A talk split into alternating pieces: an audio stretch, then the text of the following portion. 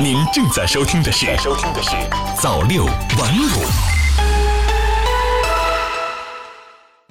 朋友你好，今天是二零一九年九月二十四号，星期二，欢迎收听早六晚五晚间新闻。今天我们一起来聊一聊乡村丰收，网红忙，手机玩转新双抢。我是全村最黑的妞，不接受反驳。石秋实在手机里输入文字，选好了自拍照，不美颜不修图，晒到了朋友圈。丰收节前，他通过秋季商货节帮乡亲们在网上卖出了两千多件小黄姜。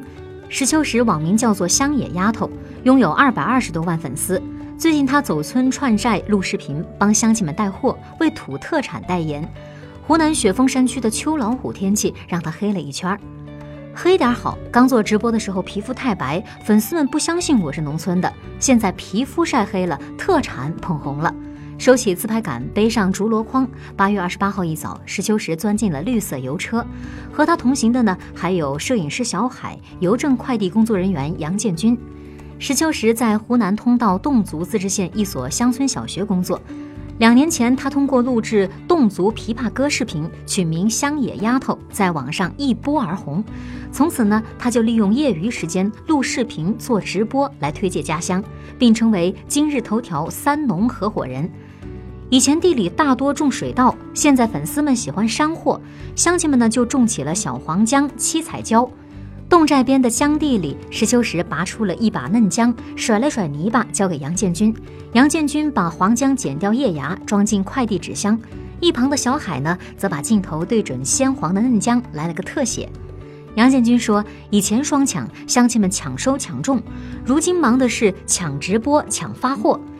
为了让山货早点出村进城，当地邮政快递免费进村收货，并将邮费标准降至最低。”下山路上，雪峰山的特产塞满了油车货仓；而在大山的西侧，贵州网红雪莉和阿牛哥正在驱车直奔山顶。前阵子，通道网红谦哥播出高山牧牛视频，收获了两百七十多万点赞。雪莉和阿牛哥慕名前来与谦哥相约封顶。雪莉真名叫做袁桂花。通过录制家乡风土人情的视频，获得了三百六十多万粉丝，这个数量是他的家乡贵州天柱县人口总数的八倍多。去年没上过大学的雪莉收到了一份去清华学习的录取通知。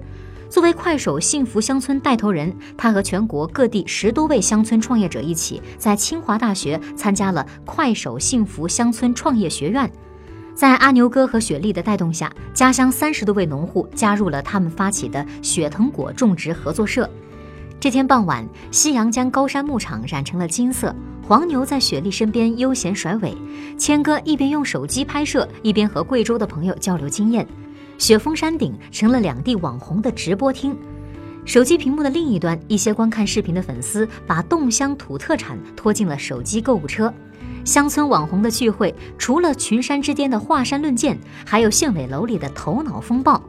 八月二十三号，一场神仙大会在湖南安化县委办公楼里举行，议题是全县自媒体短视频大赛的筹备。当地的网红、农企代表、媒体记者、本土作家悉数到场，主持人是安化县副县长陈灿平。我们要举办一场短视频大赛，在安化发现更多的乡村新媒体人才，推荐安化农产品。说完开场白，陈灿平为大家煮上了黑茶。在网上，陈灿平是拥有十万多粉丝的网红茶县长。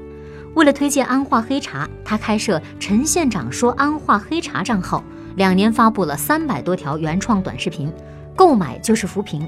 陈灿平说，刚开始也心有顾虑，怕有些人不理解，说闲话。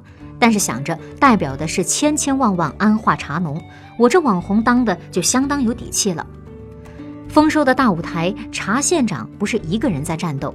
中国农民丰收节期间，阿里巴巴集团通过村播计划，联合全国一千个农产品核心产区、八百三十二个国家级贫困县，联动一千名网红县长，打造十万场农产品直播。村播计划扶贫达人营通过一场场网络实战，一条条由政府、农企、电商等搭建的丰收快车道被拉通，一件件饱含丰收喜悦的农产品从田间地头飞上了市民餐桌。几天前，陈灿平化身村播，坐进了航拍直升机，他通过玻璃窗俯瞰茶山青翠，稻田金黄，安化风光尽收眼底。陈灿平顾不上多欣赏，掏出手机录起了视频。丰收的美景正通过网络传遍全国。好的，以上就是今天早六晚五晚间新闻的全部内容了。感谢您的收听，咱们明天再见。